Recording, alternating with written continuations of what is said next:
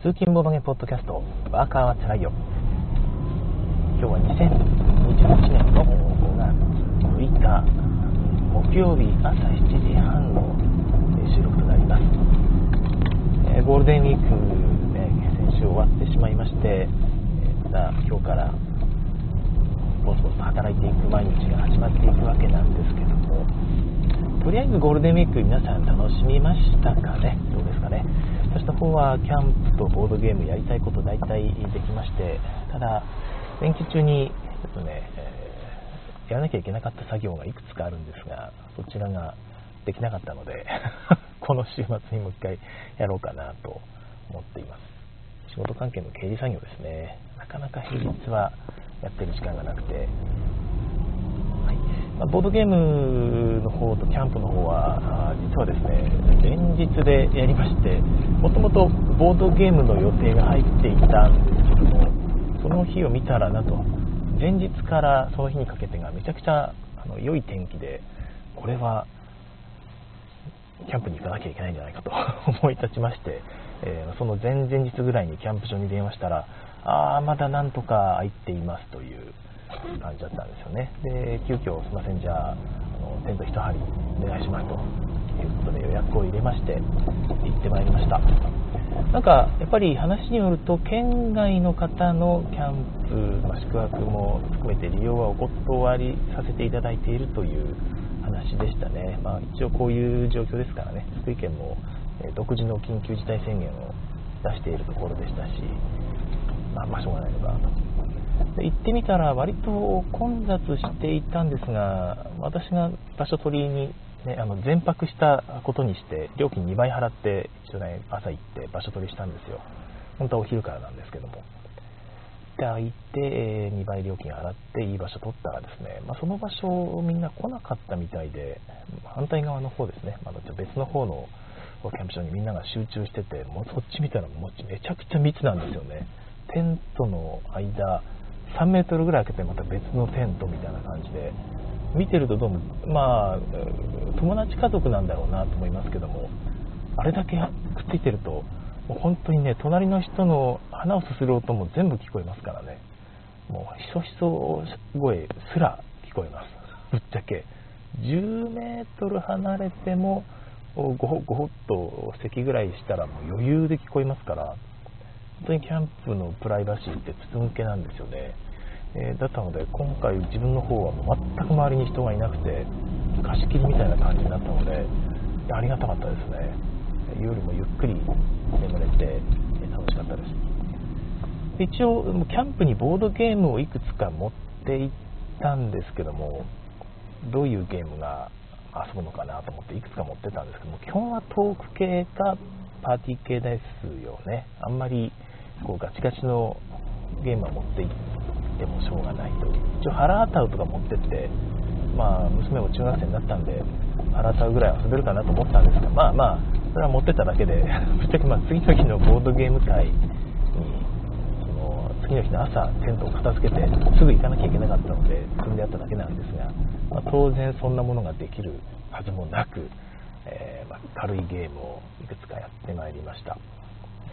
あ、シュさんからコメントいただいてますね。おはようございますと。ゴールデンウィークは前半晴れ、後半小雨でしたということで、うちの福井の方はどっちかというと逆かな。その3日4日が月火ですよね、えキャンプに行ってきた日なんですが、それ以外の日はずっと土砂降りでしたね。本当、全部土砂降り。でよ3日4日空けて5日、つまり昨日なんですが、昨日もずっと土砂降りだった土砂降りというほどではないんですが、ずっと雨だったので、本当、いいタイミングで、え行けたなと思います。ずっと晴れてて、で私が撮った場所ってね、木が1本、綺麗な木が1本生えてる場所で、そこを木陰にして日中はのんびり遊べたんですよね。で夜は、あまあ、普通にテントの中入って、中で電気つけてボードゲームという感じでした。で私のところで一番活躍したのは、まあ、ツイートもしたんですが、ビス20が一番受けてましたね。それ以外だと、あれを持ってたんですよね。えードロセルマイヤーさんの何々気分みたいなシリーズがいっぱい出てるんですが、あれのなぞなぞ気分の1、2と、えーなぜなぜ気分ですですね似たような 名前ですが、えー、を持っていきましたあとお散歩気分みたいなのもあるんですけどまちょっと福井田舎人向けじゃないですよねあの都会都会の人向けの内容で、まあ、あれなんですよねそのお散歩気分気分ってどういうものかというとまあ、ちょっとその話はまあいいか。その前に遊んだゲームが、なぜなぜ気分は以前お話ししたあの水平思考のゲームです。上の句と下の句が書いてあって、えー、上の句をパッとめくると、えー、例えばそうですね、ある国では、えー、人口がそうですね減り続けていたみたいな、そして、点々点みたいなことが書いてあるんですね。でそして点々点が上の句で、えーと、下の句をパッとめくると、えー、例えばうんとそうですね死亡率が減少した点々点そして、まなんだろうなうんと眠り眠りについた人々は眠りについたみたいなのが書いてある、まあ、ランダムにとにかくなんか問題が生成されるんです問題というか謎ですよね。でなぜだろうって書いてあるんですね。で、えー、人口が減少して、えー、眠りについた。それは何でだろう。なんか薬の影響によるものですかみたいなことをみんなで聞いて疑問を作ってですね本当本当の水平思考ゲームは答えがあるので答えを知っている人にイエスかノーかで答えてもらうんですがこのなぜなぜ気分はサイコロで判定するというイエスかノーかが出てえー、そうかイエスかみたいなだったらみたいなえ話をみんなでこう繰り広げていってある種みんなで協力してストーリーを作っていくという感じですね。でたまにノーが出るので、えー、ノーよりイエスの方がま出る確率高いんですがサイコロの面の4つがイエスでノーが2つなのでたまにノーが出てえじゃあそれならばじゃあみたいなちょっとしたハプニング感も楽しめます、まあ、良いゲームです。ただまだ中学校1年生の娘とやるにはちょっと難しい内容が多いのかなという感じで、えー、まあ、いつも娘とやってるのはお互いに適当に考えたお母さんが台所で卵を割ったでこっちが考えたのが同時に発表するので適当なんですがなんか田んぼに足を突っ込んだみたいな話をするんですがお母さんが卵を割ったら田んぼに足を突っ込んだなぜだろうみたいなことを考えるとですねまあまあ盛り上がるんですよね登場人物を身近な人間にするっていうのが多分いいのかなと思うんですがなぜなぜ気分だとそういうわけにいかないので多少やっぱり子供と遊ぶには難しかった感じがしますでなぞなぞ気分の方はですねなぞなぞを1個自動的に生成してくれるんですね、まあ、これもほとんどさっきのなぜなぜなぜ気分と同じなんですが、まあ、上の句下の句をくっつけて例えばなんだろうな、持ってくればよかったですね、今日。ちょっとすみません、今日持ってきてないので、あれなんですが、まあなんか何々、何々をしたら、何々をする、何々とはみたいな感じで、こう、なぞなぞが生成されて、で、それの合致する答えですよね。うーん、例えば、例えばそうだな、真っ白くて長長細いっていう点々点って書いてあるんですよ。上の句に。例えばパラパラっとめくると。後半のところは下の句になってるので下の句パラパラっとめくると生き物ってなんだって書いてあるんですね。そうすると真っ白くて細長い生き物ってなんだ？真っ白くて細長い生き物。分かった？クラゲとかですね。うん真っ白くて細長い生き物。スルメとかですね、えー、スルメは生き物じゃないだろうみたいなこう話をこう2人でしていって、えー、まあ、どっちが、まあ、一番一番いい答えを見つけた人の勝ちという、いうまあ、緩いゲームなので、みんなでのんびり何回も遊べると。で子供はなぞなぞ大好きなので、まあ、ちょっと次の問題行こう、次の問題行こうっつってやっておりました。はい、あオプトさんからコメントです、おはようございますと。オプトさん、いつも自分、いつも自分も通勤中で聞けないのですが、今日は休みなので聞かせていただきます。いいですね。いいですね、お休み最高じゃないですか。え今日休みってことは明日も休みなんじゃないですかひょっとして 9, 9連休 ?123456789 連休じゃないですか私もね9連休にしようかなと思ったこともあったんですが、えー、まあ普通に私は有給ってものがないので 働いた分だけ働く、えー、しか金がもらえないですからね、えー、今月ゴールデンウィークということで少しでも働かなきゃ食っていけない。悲しい状況でございます、えー、アルナさんおはーということでおはー。はいありがとうございます、えー、えつれ哲郎さんおはようございます、えー、奥さん9日まで連休です。最高。羨ましい。いや、自分もね、9日まで連休別にしていいよって言われたんで、それは良かったなってちょっと今思ってますね。いやー、別に2日間の稼ぎと、この9連休という特別な体験、よく考えたら、普通に機会にできるもんじゃなかったな。今度あったら休みにしますわ。はい。はい。で、なぞなぞ気分もだいぶ遊んでいましたね。で、最後にそのビス20やったら、まあ、それが結局一番受けて、ずっとそればっかりやってたんですが、以前もね、紹介したことがあるので、わかると思うんですが、普通にめくって、1から20まで交互に2人でやる場合は、え、カウントアップしていくだけなんですね。1、2、3、4、5、6みたいな。20までいったら2人でイエーイってこう、いいね、いいねしながらクリアを喜ぶと。でもとりあえずファーストステージが、えまあ、とりあえず練習ステージということで数字が1から20までの数字が書いたカードがあ、ね、20枚全部あるんですが上マフの上から2枚めくると、まあ、例えば3と6と書いてありとしますよね。そうすると3の時に6と言って、え6の時には3と言わなきゃいけないんですよ。ちょちょっとやってみますけどそうすると1 2 6 4 5 3、7、8、9、10、11、12ってこういう感じですね。なので一瞬、うってこうなる。それだけでもちょっとすでにもう面白いんですが、えー、まあ、それクリアしたらイエーイっつって、じゃあ次のステージっつって、えー、と今度はですね、まあ、イベントというか、まあ、条件が書かれたカードが40枚ぐらいあるのかな。それをめくると、その、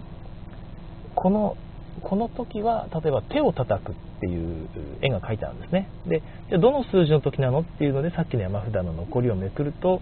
まあ、例えば7とかって書いてあるそうすると7の時は手を叩くっていう7と言わずにですねっていうことが書いてあるんですねそうするとさっきのまた続きでいきますよって12。6。4。5。3。8。9。10って感じで続いていくという感じなので、まあ、まあ、盛り上がるし、うまくいけば嬉しいし、失敗したら、え、あ？っていう2人で、え、これあれじゃない？みたいな、確認したら、ああ、間違ってるとか、そういえば11なんだっけ？って2人でこう、なんですか、考え込んで、思い出したって、みたいな風にやると、まあ、本当に面白いので、何回も遊べる感じですね。でクリアできるまで何回もやるんですよ、2人で。なんか失敗したらもう一回やろう、もう一回やろうっつって。でクリアできるとクリアこれクリアできたんならもう1枚いけるんじゃないって。結局もう1枚足してですね、え本当に延々やり続けていくという感じでしたね。11ステージぐらいまで行っていやもうこれはちょっと厳しいっていう感じでやめましたけど延々やっていられました。でちょっとそのキャンプでやるボードゲームで1個その気をつけなきゃいけないなと思ったのが横で焚き火をしながら カードゲームをやってるわけじゃないですか。そうすると、まあ、キャンプで常に焚き火するわけではないと思うんですが最近焚き火ってねキャンプでつきものと言われるようになってきているのであでもまあファミキャンとかだと普通に炭かな。炭かしないですけど、まあ、焚き火をやってると横で火が燃えてるんですよね。だからカードとかって本当燃えやすくて1回であと野外でやってるので屋外ですよね、風が吹くんですよ、本当にキャンプっていうのは突風が時々ピュワーッと吹きます。で、ビス20の山札が 1から20まで書かれたその山札がブワーッと風に飛ばされて飛んでったんですよね。でうわーっと思って、えー、焦ったんですが、1枚どうしても20がない、えー、どんだけ探しても。で、見たら、その焚き火、栄養価が焚き火があったから、え、この中に入っちゃったのかなっていうのは本当に焦ったんですよ。結局20はまだいぶ遠いところに飛ばされてて見つかったんですがいや焚き火の近くで紙があるボードゲーム紙と木でできたボードゲームですよね。ほとんどのものって、まあ、そういうものをやるもんじゃないなっていうのは思いました、はい、あと、まあ、風で飛んでくようなセッティングもちょっと控えた方が風飛んでいくことを前提としたセッティングですよね。飛ばされても大丈夫なように。例えばちょっとその箱に入れて箱の中でカードを置くとか机の上に置くんじゃなくて大箱であれば大箱のの蓋なり何なりの中でこうカードをプレイしていくとちょっと見にくいかもしれないんですが飛んでっても箱の中ですから飛んでいかないとかですね、まあ、そういう配慮を少しやっていくといいかもしれません。はい、えー、哲郎さん、キャンプでボドゲいいですねということで、そうなんですよ。で、私、昨日、その、昨日というか、まあ、今日今日の朝なんですが、ボードゲームキャンプで、まあ、ボードゲキャンプで、ツイッター検索してみたんですよね。やっぱり、キャンプでボードゲやってる人結構いて、で、中に、まあ、ちょっと面白いツイートがあったので、後で紹介したいと思うんですが、えー、アルナさん、ボドベキュー、ボドベキュー、言いにくボドボドベキューですよね。ボボードゲームバーベキュー。略してボドベキュー。B BBQ あれ？どどっちも B ですね。バーベキューでありボードゲームであり。いいじゃないですか。B BBQ 結局バーベキューにしか見えない ような気がしますが。はい、えオプトさん、あ脳がバグる感じですね。って本当にいいゲームです。私これ SDJ ある可能性があるなと思ってるぐらいいいゲームなので、メビウスさんが翻訳付きで販売されてますので、ぜひ市場に出回っているうちに購入されるといいのかなと思います。BIS20 というですね、BISS20 もしくはカタカナで BIS20 でも多分検索されるんじゃないかなとえー、まあ、安いゲームですね。1800円ぐらいですね。なるほど面白そうだということで,、で検索をしたんですよ。そのボードゲーキャンプで。そうするとなんとキャンプ場にボードゲーム売ってるという話をどなたかがツイートされていてキャンプ場でボードゲームが買える時代になってんだなというなかなかセンスのいいキャンプ場さんですよね。多分情報収集能力が高いのかなそのボードゲームっていうのがキャンプでまみんな遊んでるという情報が入ったのか。それとももともとキャンプでボードゲーム面白いよっていうことで扱ってらっしゃったのか分かんないんですがこのラインナップがなかなか良くて、えー、お化けキャッチお化けキャッチ確かにワーキャーで楽しめる気がしますね。これをもなんかその写真持ってくるっていうのがなかなか普通だなと思ったんですがだいぶボードゲームのことを詳しい方なんじゃないかなという気がします。ただちょっと想像してみるとさっき言ったように、まあ、風が吹くとかいろいろあってですね、まあ、近くで牡蠣を扱っている可能性があるとか考えるとああやってバーッとこうアクションがあってカードとか駒がどっかを突っ込んでいく可能性があると本当草むらの中に落ちますからもう駒多分見つからないですよね。だからああいう下に落ちるとかいう系カルタ系のゲームはひょっとしたらあまりちょっと怖いかもしれません、まあ、誰でもできるって意味で盛り上がるっていうのは絶対盛り上がりますのでなくなってもいいよっていう方は全然いいかなと。なくなったらねそこでまた買えばいいですしね。なるほど。そこまで考えてキャンプ場ああいうものを置いてるのかな。わからないですからね。周さんコンポーネントがカードでないキャンプ向きのって考えてますが思いつきません。そうなんですよ。それをねちょっとみんなに教えてほしいなと思いついたらと思っているんですがもし思いついたらねぜひ教えてください。アルナさんレアゲーは持ってかない方がいいですね。本当にそうです、はい、私あの以前あれあのスパイシーを持っててですねキャンプ行って、えーまあ、子供と友達の家族も一緒に来てたのでみんなでテントの中であのずっと延々スパイシーやってたんですよね。子供たちもすんごい盛り上がってやったんですが、まあ、スパイシーってそこそこ僕はレアゲーだと思っててそんなに簡単に入手できるようなゲームじゃないんですが、まあ、今は普通に日本語版も売ってますけどお店でパッと買える福井だとお店でパッとは買えないと思うんですよね。あでもオフラインさんではもう扱ってるのかな、まあ、とにかくその当時はまだレアゲーだったんですが持ってって遊んでたらですねやっぱりなんかその下に落ちるんですよね子供と一緒に遊んでると。で床がやっぱりテントですから凸凹なわけですよ。下は基本的にはゴツゴツしてる状態で座ってると。いうと下に落ちてしまうともうなんかねあどこどこって探してる段階ですでに手を上からついてカードが折れ曲がるとかですね余裕であってしまうわけです。で結局その時はバーッとかき集めて、えー、一応まあちょっと折れたけどまあいいやっつってこうやってたんですがどうも片付ける時にあなんか1枚ないぞって思って貼ってみたら僕自分のお尻の下にカード引いててですね完全にあのお尻の形にカードが曲がっているというスパイシー状態になっててまあ僕はまあそこまで気にする方じゃないのであーってまあいっかっつってこうペッペッペって戻してまた箱に入れましたけど多分マークドになっちゃってる気がしますね、まあ、スパイシーなんでねブラフゲームなんでマークドになったらもう全然ゲームにならない。ということで多分そのカードはもう一回チェックして本当にマークドになってたら除外するつもりではありますけども。そんな感じなので、まあ、レアゲーとかで、まあ、1枚ダメになったらもうダメになっちゃうみたいなゲームはキャンプには持っていかない方がいい気がしますねえー、っとはい個人的には万次郎さんのクイズ本が重宝しましたということで。ああなんか出されてましたね。クイズ系はやっぱりどなたでもできますよね。